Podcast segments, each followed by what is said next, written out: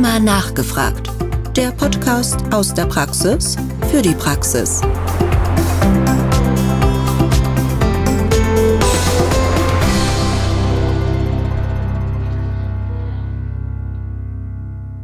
Liebe Zuhörerinnen und liebe Zuhörer, herzlich willkommen zu Rheuma nachgefragt, unserem Podcast aus der Praxis für die Praxis mit Themen rund um die Rheumatologie. Mein Name ist Rebecca Hasseli-Frebel und ich bin stellvertretende Sektionsleitung an der Universitätsklinik in Münster in der Sektion für Rheumatologie und klinische Immunologie. Und es freut mich besonders, dass wir in der heutigen Folge einen etwas anderen Weg gehen. Wir werden ein Interview führen mit meiner ärztlichen Kollegin Frau Dr. Susanne Schalm und Phil, der selbst an einer juvenilen Arthritis erkrankt ist seit Kindesalter, so dass wir sowohl die Ärzte ärztliche als auch die Patientenperspektive heute mit einfließen lassen werden. Konkret geht es darum, dass wir in der Kinderrheumatologie irgendwann die Phase überqueren, wo eben der Patient oder die Patientin erwachsen wird und auf eine Erwachsenenbetreuung zurückgreifen muss. Und wie gestaltet sich dieser Übergangsbereich sowohl aus kinderrheumatologischer beziehungsweise aus erwachsenenrheumatologischer Sicht? Meine beiden Interviewpartnerinnen und Partner sind erfahren auf dem Gebiet der Transition.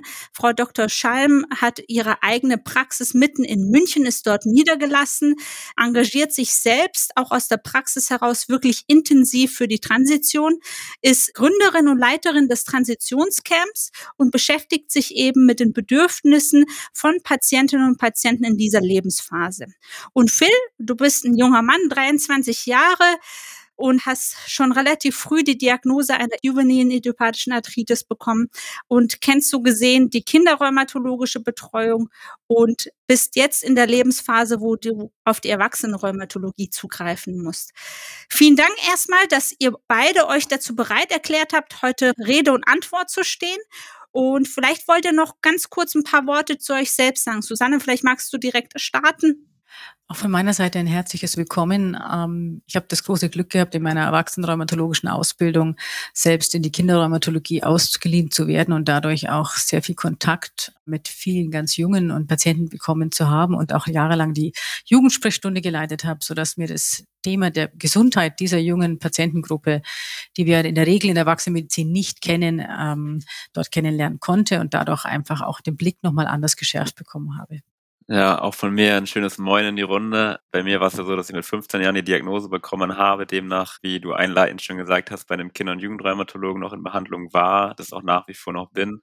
Es ist schon so, dass ich mit der Susanne den ein oder anderen Austausch zu meiner rheumatischen Erkrankung habe, mir da auch mal ihren Rat einhole, aber aktuell noch nach wie vor bei einem Kinder- und Jugendrheumatologen bin und weiß, dass die Transition jetzt immer mehr ein Thema für mich wird und dass ich früher oder später jetzt den Wechsel vollziehen muss. Mit Susanne hatte ich schon einen Podcast gehabt. Wie schaut es bei dir aus, Phil? Hast du im Bereich Podcast Erfahrung? Weil ich weiß ja, dass du in Social Media sehr affin bist und auch sehr aktiv. Wie schaut es in der Podcast-Reihe aus? Ähm, Podcast habe ich noch gar keine Erfahrungen gemacht. Also Schreiben ist mein Ding. Bisher darüber reden noch nicht wirklich. Dann gucken wir mal, was wir heute gemeinsam hier auf die Bühne bringen. Susanne, dir hat ja dagegen äh, der Phil was voraus. Hast du Berührungspunkte mit Social Media eigentlich? Ich habe Berührungspunkte über meine Kinder und den vielen Patienten. Persönlich habe ich manche Kanäle nicht bewusst noch nicht eingeschaltet, ähm, kenne sie aber sehr wohl und beobachte eher. Phil, wann hast du dich denn erstmalig überhaupt mit dem Thema auseinandergesetzt, dass es in Richtung Transition geht und dass du einen erwachsenen Rheumatologen bzw. Rheumatologen benötigst? Äh, mit 18, 19 Jahren bin ich das erste Mal mit dem Thema konfrontiert worden. Das war das erste Mal, dass die rheumatische Erkrankung auch in so eine Ruhephase gekommen ist, wo es dann von den Rheumatologen bei dem erneuten Aufflammen hieß, ja, wir haben zwar noch viele Medikamente, die wir dir geben können, aber in der haben wir halt einfach ein viel weiteres Spektrum, auf das wir auch zurückgreifen können. Und die sind spezialisiert darauf. Vielleicht solltest du jetzt dann mal zu einem Erwachsenenrheumatologen gehen und da man dann relativ schnell die Erkrankung wieder in den Griff bekommen hat, habe ich das irgendwie immer weiter vertagt, weil ich einfach ein super gutes Verhältnis zu meinem Kinder- und Jugendrheumatologen habe. Wenn du jetzt daran denkst, dass du in die Erwachsenenrheumatologie überführt wirst, welche Anforderungen hättest du an den Rheumatologen, an die Rheumatologin? Also das, was der Grund ist, weshalb ich das auch noch so weit hinauszöge, dass man ein Vertrauen von den Ärzten einfach gegenüber auch zu spüren bekommt, weil das habe ich bei meinem jetzigen Rheumatologen, da wenn ich da sage, das ist so und so und so und so fühle ich mich und als ich das und das Medikament beispielsweise hatte, da war das nicht so.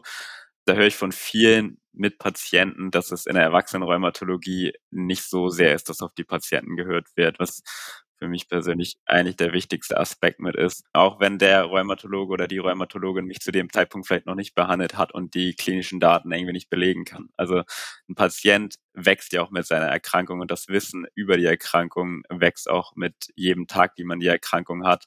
Und die Zeit, dass man sich einfach die Zeit nimmt. Also ich weiß, in der Erwachsenenrheumatologie, da haben wir noch weniger Rheumatologen, als wir es eigentlich bräuchten. Aber wenn man da wirklich mal einen akuten Fall hat, dann wäre es halt ganz schön, wenn man nicht nach 10, 15 Minuten abgespeist wird und zu Hause dann mit seinem Problem weiter sitzt. Ich weiß, es ist bei der Susanne so, sie nimmt sich die Zeit und es ist bei vielen Rheumatologen, Rheumatologinnen wahrscheinlich so, aber es gibt halt eben auch die, von denen man zurückgespielt bekommt, dass es nicht so ist. Und das hält mich momentan echt noch davon abzugehen. Phil, du hast ja jetzt schon aus deiner Perspektive dargelegt, was für dich wünschenswert wäre, äh, wenn du den passenden Rheumatologen bzw. Rheumatologin findest. Susanne, du setzt das ja schon seit Jahren bzw. Jahrzehnten ja um. Und wie machst du das eigentlich? Wann ist der richtige Zeitpunkt, wo man sich an dich wenden sollte für die Transition? Und wie schaut dann die Transition ähm, gezielt aus? Hast du da eine gemeinsame Sprechstunde beispielsweise mit einem Kinderrheumatologen oder Kinderrheumatologin? Also eine der wichtigsten Voraussetzungen meiner Meinung nach ist die Transitionskompetenz des Patienten. Das bedeutet, dass der Patient in einer stabilen Phase seiner Erkrankung ist. Er muss genügend ausreichendes Wissen um seine Erkrankung haben und eine gewisse Kompetenz haben, was das Gesundheits- und Krankheitsmanagement beinhaltet. Das heißt, er muss wissen, wie die Medikamente heißen, wie man sie appliziert. Es ist ungünstig, wenn er erst in der Erwachsenenrheumatologie lernt, einen TNF-Blocker zum Beispiel selbst zu injizieren, weil er es vorher nicht gelernt hat. Dieses Problem der gemeinsamen Sprechstunden, das von vielen gewünscht wird, ist im Grunde genommen nur an Maximalhäusern, wo beide Disziplinen vor Ort sind. Ursprünglich war ich an einer Jugendsprechstunde mit den Kinderrheumatologen zusammen. Da war das natürlich next door und gemeinsame Sprechstunde war super. Die jungen Erwachsenen sind sehr flexibel, ziehen um, gehen ins Ausland. Das heißt, die brauchen im Grunde einen festen Ansprechpartner und man muss miteinander eine Übergabe machen. Entweder in einer Videosprechstunde zum Beispiel oder wenn die beiden Disziplinen nicht vor Ort sind. Aber das wichtigste Faktor ist für mich, dass die Phase stabil ist, der Patient bereit ist. Und ich muss auch nochmal appellieren, der erste Eindruck ist natürlich, dass man sich Zeit nehmen muss. Ich persönlich lege meine Erstgespräche immer am Ende der Sprechstunde, damit ich genügend Zeit habe. Ungünstig ist ein Neupatient, der unsicher ist in der Früh um acht und der braucht mehr Zeit und schon kommt die Sprechstunde in einer niedergelassenen Praxis ins Wanken und der Druck läuft oder, oder man wird unterbrochen. Das ist zum Beispiel so ein ganz einfaches Bild. Wir haben in der Arbeitskreis der der Transition verschiedene, soll ich sagen, wichtige Aspekte erarbeitet, was befragt werden muss. Und ich glaube, eine der wichtigsten Fragen ist, dass der Gesamtkomplex betrachtet wird. In dieser Phase sind viele andere Themen viel wichtiger. Das heißt, die Lebensumstände, die Interessen, möchte er reisen, welchen Ausbildungsplatz möchte er machen, obwohl er vielleicht in der Abiturphase gerade steht. Gerade das ist das, was, glaube ich, äh, für die jungen Erwachsenen entscheidend ist, dass man sie als gesamten Menschen wahrnimmt und Fragen stellt, die wir als Erwachsenenrheumatologen normalerweise nicht mehr fragen. Aber die Patientengruppe ist in einer besonderen Phase, deswegen müssen wir da fragen. Vielen Dank für deine Darstellung. Jetzt ist das ja so, dass ähm, wir eine empfindliche Lebensphase haben, wo wir uns ja auch oft selbst in einer Selbstfindungsphase befinden. Wir erinnern uns auch an unsere Jugend zurück. Wenn die Kinder jetzt schon beispielsweise seit frühester Kindheit oder seit frühester Jugend an einer entzündlich-rheumatischen Erkrankung leiden, dann haben sie ja oft auch Berührungspunkte mit ihren Gleichaltrigen, wo sie sehen, dass die eben nicht die gleichen Beschwerden haben und uneingeschränkt so gesehen im Sportunterricht beispielsweise mitmachen können. Phil, hattest du Phasen, wo du dir gedacht hast oder beziehungsweise wo du beispielsweise die Therapie abgelehnt hast, weil dir das alles zu viel war auch? Ähm, also bei mir war das nie so, dass ich die Therapie abgelehnt habe. Ich habe dann eher das gesellschaftliche Miteinander abgelehnt, um meine Therapie vollständig durchziehen zu können. Also beispielsweise bei bestimmten Medikationen, wo man nicht unbedingt Alkohol trinken sollte oder nicht so viel Alkohol trinken sollte. Das hat dazu geführt, dass ich dann irgendwann wenn es dann mal Party machen ging, gesagt habe, nee, ich bin jetzt nicht mehr dabei, weil ohne Alkohol ist man ja sowieso nicht erwünscht bei den Partys. Also so war das bei mir eher, als dass ich meine Medikation hätte nicht nehmen wollen. Dafür ging es mir auch zeitweise viel zu schlecht. Also wenn ich meine Medikamente nicht genommen habe, dann habe ich das spätestens eine Woche später gemerkt und auch bereut. Ah, deswegen gab es die Phase der Ablehnung für die medikamentöse Therapie eigentlich nie der einzige Moment, wo ich wirklich gesagt habe, ich nehme meine Medikamente jetzt nicht, war, als ich meine Tuberkulose hatte und weiter mit TNF-Alpha behandelt werden sollte, weil die Studienlage dafür einfach nicht ausreichend genug war in meinen Augen und mir niemand sagen konnte, wie wirkt das Antibiotika, wenn ich jetzt weiterhin mein TNF-Alpha bekomme. Das zeigt aber auch, dass du selbst Experte deiner Erkrankung bist, was ich super finde. Susanne, wie reagierst du auf so sensible Lebensphasen, wenn du merkst, dass die Therapieadherenz eine Rolle spielen könnte? Sprichst du das direkt an? Ich versuche den Patienten zu sagen, sie werden sollen Experten sein. Ich bin nur der Assistent oder der begleitende Experte. Für mich ist entscheidend, dass sie darüber sprechen, wenn sie es nicht nehmen wollen. Und ich erlebe in der ersten Moment nehmen sie ihre Medikamente noch, wenn sie aber dann hier ein, zweimal da waren, kann es durchaus sein, dass sie die vorbestehende seit Jahren eine Medikation einfach absetzen. Und ich reagiere da eigentlich nie mit Schimpfen, sondern genau das Gegenteil. Ich sage, oh, Sie haben jetzt ein Drug-Free-Intervall sich genommen. Es geht Ihnen nicht so gut mehr. Dann haben Sie uns bewiesen, dass Sie noch Therapie brauchen.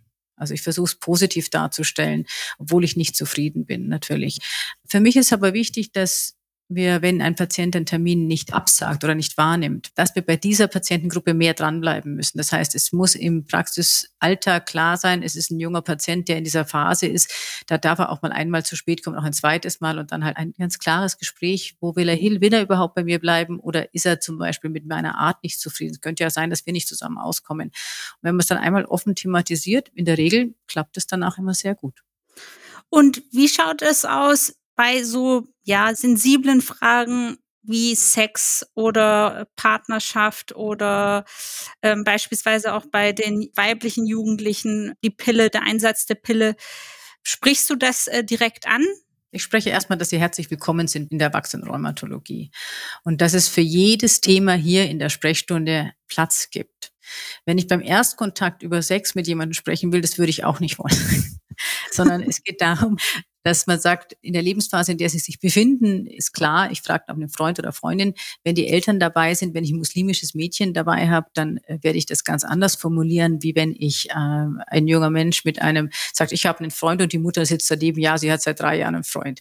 Dann kann ich darüber eingehen, dass ich sage, welches Medikament nehmen Sie? Wissen Sie, dass dieses Medikation, zum Beispiel Methotrexat, in einer Schwangerschaft kontraindiziert ist? Und das, was ist, wenn Sie akut schwanger werden würden? Das wäre ein Thema, was wir gerne sonst separat mal diskutieren können. Ich bespreche es definitiv nicht in der ersten Sprechstunde. Wenn es der Fall ist, und ich habe den Fall auch schon gehabt, dass ein unerwünschter Schwangerschaft ist bei den Jungen. Das passiert doch auch relativ häufig. Auch die jungen Dramatiker sind nicht anders wie die restliche Bevölkerung dann sage ich, dass es ein Notfall ist, wenn was ist und dass sie sich unbedingt melden sollten. Es ist enorm wichtig, dass wir aufklären über die Kontrazeption aus rheumatologischer Sicht. Das ist aber in der Regel nicht das Thema der ersten Konsultation. Ich frage nach, sind Sie regelmäßig beim Gynäkologen gewesen oder Gynäkologin gewesen? Wenn die sagt, sie war noch nicht, dann sage ich, es wäre jetzt mal wichtig, unter der Medikation auch einmal eine Gynäkologin zu besuchen, um zu schauen, ob alles in Ordnung ist. Und dann habe ich das Angebot, wenn die Patientin so Anfang 20 ist, kommt es häufig, dass dann der Freund mal mitkommen möchte. Auch das sind Gespräche Ende der Sprechstunde. Ich biete es an. Ich biete es an, dass wenn sie dann auch wirklich einen Partner haben und unsicher sind, wie es weitergeht, dass man eben präventiv das Thema anspricht und nicht erst, wenn es passiert ist. Phil, du warst ja 15, als bei dir die Diagnose gestellt worden ist. Sind deine Eltern zu Beginn dann mitgegangen zum Kinderrheumatologen?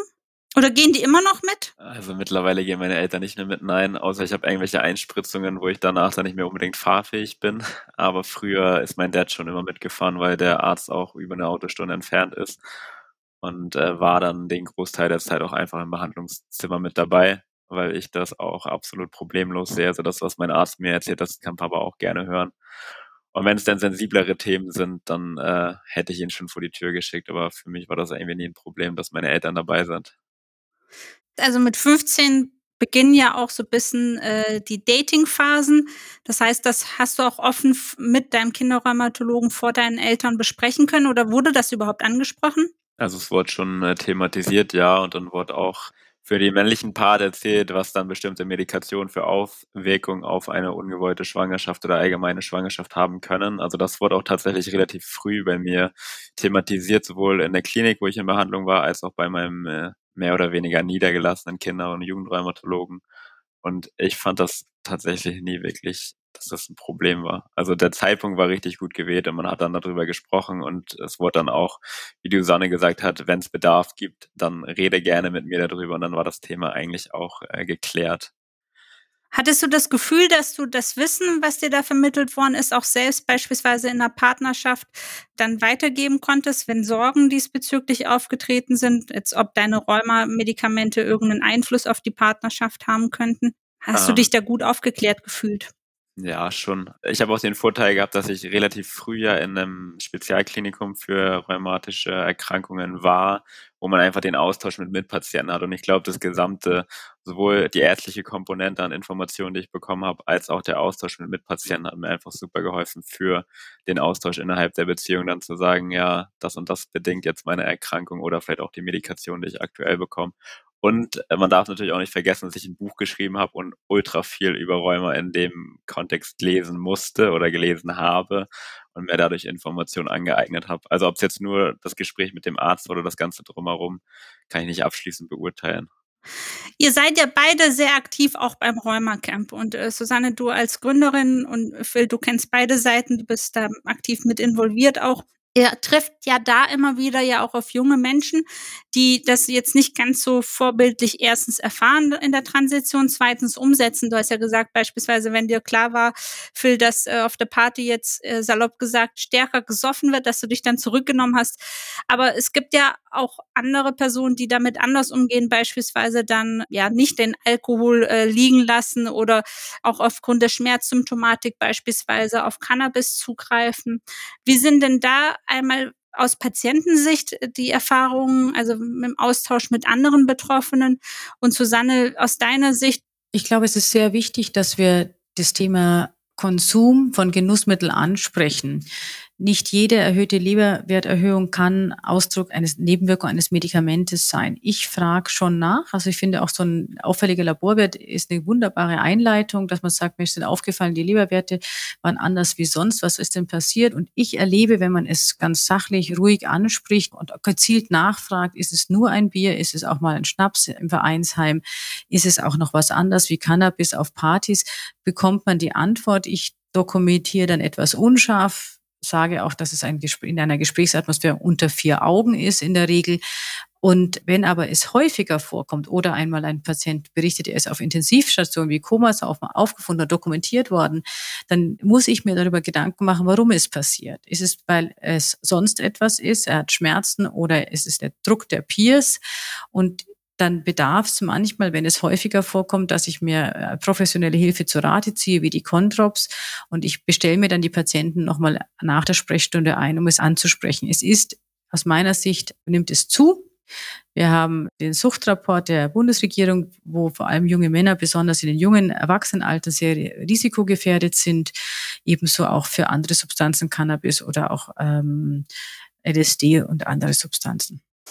Und Phil, sicherlich kommen da ja auch andere Personen auf dich zu, auf diesen Rheuma-Camps, beziehungsweise auf irgendwelche Gruppentreffen mit Rheuma-Betroffenen.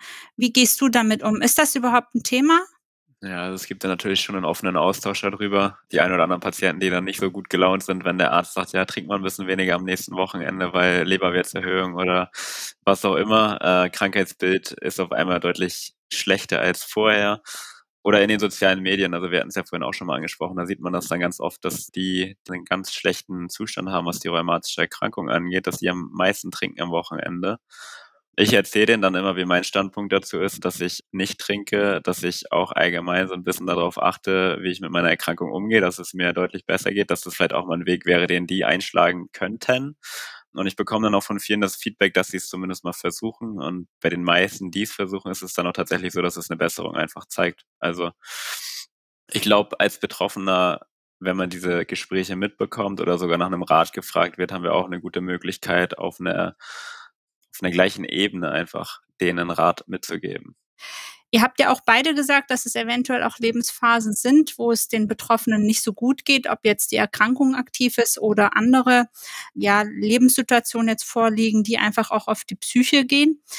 Susanne, in deiner Sprechstunde sprichst du das an, wie es um die psychische Gesundheit geht, oder nimmst du das erst auf, wenn die Betroffenen das dann selbst ansprechen? Ich spreche es immer an wenn wir so erstmal über die Arthritis gesprochen haben, frage ich immer noch die Frage, und wie geht's dir sonst? Gibt es belastende Umstände? Beim Erstkontakt zum Beispiel Patient gestern 22 Jahre, frage ich mal, gab es denn in der Adoleszenz oder der Jugendphase eine schwierige Phase, wo, wo du eine Depression oder dich geritzt hast und dann erstmal ein, ein leichtes Lächeln und dann habe ich das Gefühl, da war was, oder? Und dann kommt was und dann sage ich vielen Dank, dass du das zumindest zugegeben hast, dass mal eine schwierige Phase ist. Wie geht's dir jetzt? Besser? Oder wenn du möchtest, erzählst du mir das. Und vielleicht, wenn du willst, dass ich da auch besser Einblick habe und oder sie begleiten kann, würde ich mich freuen, wenn Sie mir den Bericht von damals zur Verfügung stellen. Also sehr vorsichtig immer ein Angebot und das dauert dann immer und manchmal kommt dann der Bericht und wir sprechen dann drüber. Ich möchte vielleicht da einen Tipp noch geben. Wenn ein sehr auffälliges Tattoo bei einem jungen Menschen ist, dann sollten Sie sich die Tattoos sehr gut anschauen, weil oft sind Ritzungen als Ausdruck der Selbstverletzungen später Anfang 20 mit auffälligen Tattoos äh, übermalt, damit man es nicht mehr so sieht. Und da kann man schon bei der klinischen Untersuchung sehen, dass es mal Phasen gab, wo es eben schwierig ist. Übrigens, Selbstverletzung ist ein sehr, sehr häufiges Phänomen, bis zu 40 Prozent aller jungen Leute. Und Susanne, aus deiner Erfahrung heraus, unterscheiden sich da die erwachsenen Rheuma-Patientinnen und Patienten von denen, die du über die Transition ähm, zugewiesen bekommen hast hinsichtlich der psychischen ähm, Belastung? Also ich finde schon, erstens ist es so, dass JIA-Patienten bis zu 40, teilweise 50 Prozent, da gibt es neue Daten aus dem Coach-Projekt, eine Depression oder Angststörung angeben. Das muss man wissen. Also 50 Prozent, auch wenn es junge Menschen sind, haben ein Thema der psychischen Gesundheit. Nicht alle, im Gegensatz zur Erwachsenenrheumatologie, werden mit entsprechenden Psychopharmakern behandelt. Der Ansatz in der Kinder- und Jugendpsychiatrie ist vor allem verhaltenstherapeutisch und wenn es geht, nicht medikamentös. Das heißt, manchmal schreiben die Patienten auch beim Erstgespräch in der Erwachsenenrheumatologie nicht auf, dass sie unter einem Psychopharmakon stehen. Und das ist natürlich mhm. auch äh, Wechselwirkung der Medikamente. Aber ich habe den Eindruck, dass es die jungen Erwachsenen, denen sieht man es grundsätzlich nicht an. Wir wissen, dass Depression bei der RA ein Kofaktor sein kann oder bei der Psoriasis, aber bei der JIA war das bis dato nicht so offensichtlich und so bekannt. Phil, hattest du in deiner bisherigen Krankheitsgeschichte auch eine Phase, wo du das Gefühl hattest, dass äh, Mental Load gerade überhand nimmt? Ja, direkt zu Beginn der Erkrankung war das bei mir definitiv der Fall.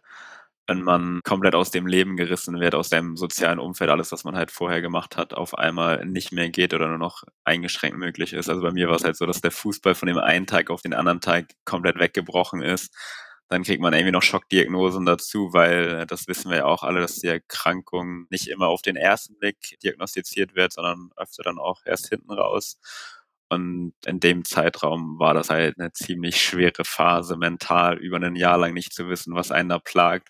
Genau, mir jetzt da geholfen, einfach mit Freunden drüber zu reden und mich selbst wieder darauf zu fokussieren, wo man auch irgendwie herkommt, weil man hat innerhalb dieses Jahres natürlich immer mal wieder Fortschritte gemacht, die dann wieder von Rückschritten heimgesucht wurden. Und ich hatte ein psychologisches Konsil auch, was mir auch ein bisschen was geholfen hat, wo man einfach klar und offen über seine Ängste sprechen konnte und wie man in die Situation gekommen ist. Hast du das auch gegenüber dem Kinderrheumatologen so verbalisiert? Ähm, als ich dann die Diagnose Rheuma bekommen habe, da war das diese lange einjährige Phase ja quasi vorbei. Also da war es dann erstmal gut. Und mhm. das Gespräch, was ich in der Klinik hatte bei der Psychologin, das war tatsächlich von den Ärzten einfach mal initialisiert. Die machen das eigentlich mit jedem Patienten. Und ich habe damals nicht gedacht, dass ich das mhm. brauche. Bin auch nach wie vor der Überzeugung, dass es jetzt nicht zwingend notwendig war, aber man hat halt das ein oder andere Instrument mit an die Hand bekommen, worauf ich heute noch zurückgreifen kann, was ich halt ziemlich hilfreich finde. Total spannend, dass du jetzt das nicht von dir selbst initiiert hattest, sondern Bestandteil auch äh, des Therapieprozedere war. Wenn wir uns vor Augen halten, dass wir äh, ja mit der Therapie Adherenz ein Ziel verfolgen, die Erkrankung wirklich langfristig in Remission zu halten. Was sind aus eurer beide Ansichten ja Punkte, wo wir den Patienten in die Eigenverantwortung ziehen können? Was ist aus ärztlicher Sicht wichtig, worauf wir eingehen sollten bei den Gesprächen? Und äh, Phil, was hilft dir dabei, ähm, am Ball zu bleiben bei den ärztlichen Visiten? Also ich glaube, das Wichtigste ist, dass man ähm, den Patienten sagt, äh, sie selbst können dafür sorgen, dass es ihnen besser geht und ihnen Mut macht. Manche erwachen eigentlich, dachten immer, sie haben Kinderräume und es bleibt bis 18 und dann ist es vorbei, weil es ja Kinderräume ist. Wenn Sie es viele Jahre haben, dann ist es eine chronische Erkrankung. Das ist oft schwierig, das anzunehmen. Und das Zweite ist, dass ich sage, Sie haben Rheuma, na und Sie sind aber viel mehr. Und wenn Sie mit mir zusammen den Weg gehen, dann können wir versuchen, die Erkrankung so in Remission zu bekommen, dass es Ihnen weitergeht. Dafür brauche ich aber dieses ganz offene und klare Commitment. Und dann ist es immer wichtig, dass man sagt, bitte notieren Sie in den Zeiten, wo ich nicht in der Nähe von Ihnen bin, Fragen, die Sie sich vorbereiten, dass wenn was unsicher ist, lieber einmal häufiger melden und per E-Mail, wir rufen zurück oder ich rufe zurück oder meine RFA ruft zurück, um dann Dinge unmittelbar zu klären. Bereiten Sie sich auch auf die Gespräche vor. Wie viele Medikamente habe ich denn noch? Brauche ich denn noch? Und nicht sagen, ich, ich habe den Termin in drei Monaten. Nach zwei Monaten sind die Medikamente ausgegangen.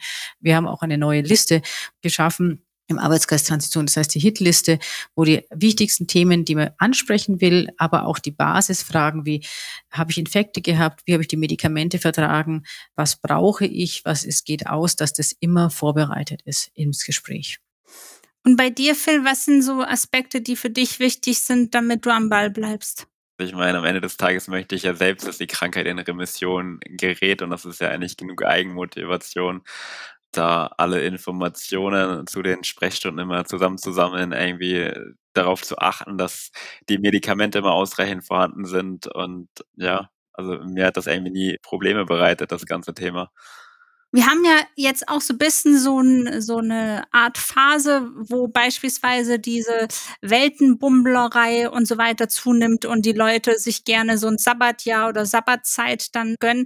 Vor allen Dingen in der Phase nach der Schule, also wenn man gerade so 17, 18, 19 ist, dass man dann einfach mal sich loslösen möchte, auch vom Elternhaus und mal auf eigene Faust die Welt erkunden möchte.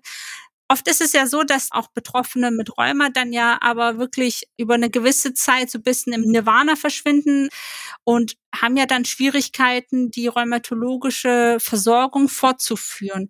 Wenn jetzt jemand sowas geplant hat, Susanne, wie gehst du damit um? Wie, wie planst du mit dem Betroffenen, mit der Betroffenen dieses Jahr, dass beispielsweise es zu keiner Pause der Therapie kommt und falls es zu einem Schub kommt, wie man damit dann umgeht in der Zeit? Also das Wichtigste ist, dass ich rechtzeitig informiert werde zu dem Thema. Ich hatte gerade eine Patientin, die kam im Juni und sagte mir, es ist im August weg. Dafür kann ich wahnsinnig wenig reisen, weil das ist sehr knapp. Das heißt, einer der wichtigsten Punkte ist, dass so ein Gap Year geplant wird. Das heißt, ein knappes Jahr vorher zumindest angefangen wird, darüber zu diskutieren.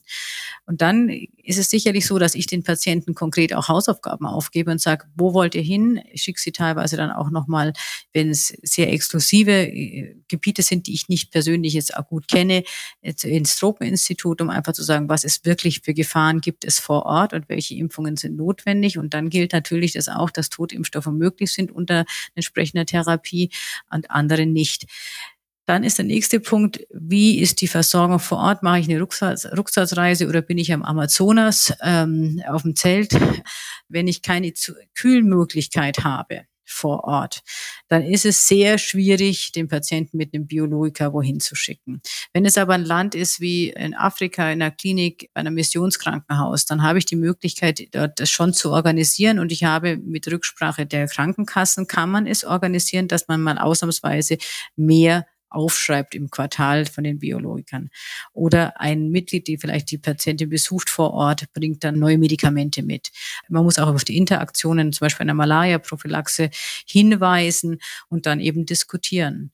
Und das bedarf Zeit und das ist das Allerwichtigste, dass man die Frage überhaupt stellt. Und wenn es ein, ein Gap Year in Australien ist, ist es viel einfacher, als wenn es ein Gap Year in einer Missionsklinik ist in Afrika. War das bei dir Thema, Phil? So ein, so ein Auslandsjahr oder Weltreise oder fernere Reise über längere Zeit?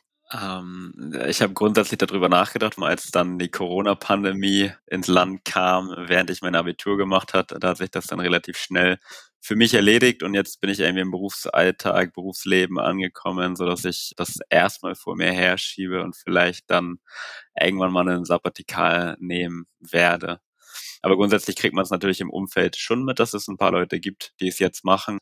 Und äh, da sind ein paar Leute, die dann mal nach Kanada gehen oder nach Australien. Und da wird dann von den meisten das zurückgespiegelt, was Susanne jetzt schon erzählt hat. Bei einigen geht es dann auch so, ja gut, ich bin nur zwei Monate in Kanada, dann nehme ich meine Medikamente halt zwei Monate nicht. Also es sind nicht alle so vielstrebig in ihre Mission zu kommen, wie eben andere Leute. Phil, du hattest ja schon gesagt gehabt, dass du auf der Findung nach einem erwachsenen Rheumatologen, Rheumatologin bist und da bisher weiterhin bei deinem altbewährten Kinderrheumatologen angebunden bist. Was sind denn so Plattformen, die du empfehlen könntest für Betroffene, wo man sich informieren könnte, jetzt vor allen Dingen hinsichtlich der Transition oder bessere Infos auch bezüglich des Rheumas? Es gibt ja die Peers, mit denen man in den Austausch gehen kann, die einem dann auch Rede und Antwort stehen. Es gibt, glaube ich, auch genügend erfahrene Leute, die diesen Wechsel halt vollzogen haben. Also vor allen Dingen einen Rat an diejenigen, die irgendwann mal in der Spezialklinik waren oder anderswo Freundschaften mit äh, Leuten geschlossen haben, dass man da einfach Ansprechpartner auf Augenhöhe hat, mit denen man darüber reden kann. Ich finde, man kann sich auch immer den Rat bei seinem Arzt holen. Also der Kinder- und Jugendrheumatologe ist wahrscheinlich auch ein bisschen froh, wenn er einen dann irgendwann mal los wird. Vor allen Dingen, wenn man irgendwie 23 ist und da immer noch rumläuft. Ja, es gibt einfach im Internet genügend Informationsquellen, also ein voran die Deutsche Rheumaliga natürlich, wo man sich dann über die Themen informieren kann und sollte. Ich hatte zum Welträumertag auch so einen Aufruf gestartet gehabt, wo dann Betroffene alle möglichen Fragen zu Rheuma haben stellen können. Eine Frage war eben, welche Plattformen empfohlen werden. Es gibt ja viel, was man, wenn man Rheuma googelt oder Erfahrungsberichte googelt, was man da im Internet findet. Gibt es da so Red Flags, auf die man achten sollte? Quellen, die jetzt nicht so empfehlenswert sind? Also es gibt ja, egal wonach man googelt, immer irgendwelche bezahlten Werbeartikel und wenn irgendein Arzt oder irgendeine Klinik da bezahlte Werbung hat, dann wäre das für mich persönlich unfassbar abschreckend, wenn, weiß ich nicht, man Erwachsenenrheumatologie in der Umgebung sucht und dann steht da bezahlte Werbung hinter einer Klinik. Ich glaube, da würde ich nicht hingehen. Und gute Frage, nett oder ähnliche Foren finde ich bei solchen Themen tatsächlich auch eher ein bisschen kritisch. Ähm, da gibt's dann ja eher so ich glaube, OnMeda heißt die Seite, wo man Ärzte beurteilen kann. Also das wäre ja. für mich eher vertrauenswürdig als irgendein Forum, wo ja, ganz viel Bullshit steht, wenn ich das so hier sagen darf.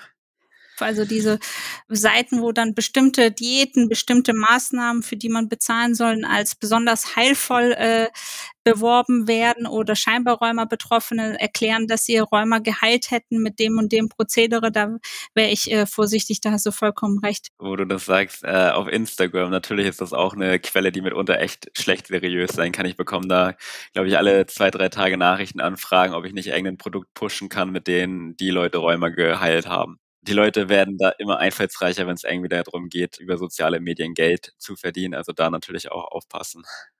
Ich fände noch wichtig, die Seite Mein Räumer wird Erwachsenen zu erwähnen. Und es gibt noch eine andere Seite ähm, von Kompass. Äh, da gibt es eine Seite für Eltern zum Thema Loslassen, wenn, wenn Eltern sich schwer tun, mhm. loszulassen. Die fände ich auch noch ja. relativ wichtig. Für die Hörer, die es nicht kennen, Peers sind sozusagen geschulte, betroffene Patienten, die die Patienten in dieser äh, ja, Altersgruppe sozusagen beraten, wo sie unterschlupfen können zu allgemeinen psychosozialen Themen. Sie geben keinen Medical Advice weil das steht ihnen nicht zu und das machen sie in der Regel auch nicht. Sie geben nur Tipps und Tricks, wie sie an die Informationen weiterkommen. Vielen Dank, Susanne, dass du das noch ergänzt hast. Ihr seid ja beide beim Rheuma-Camp sehr aktiv. Könnt ihr mal erzählen, wie das Ganze abläuft? Was ist denn so ein Rheuma-Camp? Wie lange geht das und wie bekommen die Teilnehmenden überhaupt Zugang zu dem Rheuma-Camp? Gegründet wurde es 2010, 11 mit Johannes Matter zusammen aus der Not heraus, dass wir beide Erwachsenenrheumatologen waren, die keine gute psychosoziale Beratungsstelle hatten wie in der Kinderklinik. Und es ist im Grunde genommen dreieinhalb Tage. Es gibt auch ein verkürztes Camp der Rheumaliga, ähm, was so zwei Tage ist. Im Grunde genommen wird aufgebaut Wissenserlangung zum Thema Krankheit, medikamentöse Therapien, aber auch Physiotherapie, psychische Gesundheit. Wir haben Workshop Prävention von Schwangerschaften, aber auch Schwangerschaften, Stillzeit, Kommunikationsskills. Wie spreche ich mit meinem, ähm, einem Arzt, dass es wieder auf Augenhöhe ist? Entspannungsverfahren, physikalische Maßnahmen, das sind alles so Workshop-Charakter. Es ist nie eine Frontunterricht, sondern es ist immer ein Impulsvortrag mit dann viel Diskussion und im Grunde genommen erarbeiten sich die Teilnehmer mit einer gewissen Unterstützung von entsprechendem Referenten die Themen selber und gegen dann ein Handout wie eine gute Patientenschulung letztendlich. Und mhm. rekrutiert wurde bisher immer über die kinderrheumatologischen Zentren, die sozusagen äh, spezifische Patienten auswählen und dann sozusagen es anbieten. Ein großes Problem dieser Camps ist wirklich die Rekrutierung. Wir haben dann angefangen über die Social Media sozusagen auch zu rekrutieren, sprich über Instagram. Wir haben auch einen Instagram-Account für das Rheumacamp. Phil hat beworben und so kommen dann die Leute aus ganz Deutschland an den Bodensee und es findet einmal im Jahr statt und es ist eine Veranstaltung, die wir immer Spenden sammeln. Das ist noch nicht äh, anerkannt. Phil, darfst du das dazu sagen, du, wie du darauf aufmerksam geworden bist? Ja, ich bin damals über den Matthias Georgi aus dem Deutschen Zentrum für Kinder- und Jugendrheumatologie darauf aufmerksam gemacht worden. Es war tatsächlich mehrere Jahre so, dass er immer mal wieder uns den Flyer in die Hand gedrückt hat und irgendwann passte es dann tatsächlich auch mal, ja, und dann war ich da und ich fand das auch mega schön, dass es halt nicht dieser Frontalunterricht war, sondern dass es diesen Mitmach-Workshop-Charakter hatte, dass man wirklich mit Personen auf Augenhöhe reden konnte, also sowohl mit den Ärzten, Ärztinnen, die vor Ort waren, als auch mit dem Matthias oder ähm, anderen Personen, die für die Workshops äh, dann temporär dabei waren oder auch die, die Peers, die da auch einen Kurzauftritt hatten. Und was ich am allerschönsten eigentlich fand, waren abends dann immer die Gesprächskreise mit den anderen Patientinnen wo man einfach bis mitten in die Nacht sich irgendwie ausgetauscht hat, welche Erfahrungswerte man mit bestimmten Lebensphasen gemacht hat, mit bestimmten Medikationen, wo wir auf das Koma-Saufen vielleicht auch so ein bisschen am Rande zu sprechen gekommen sind.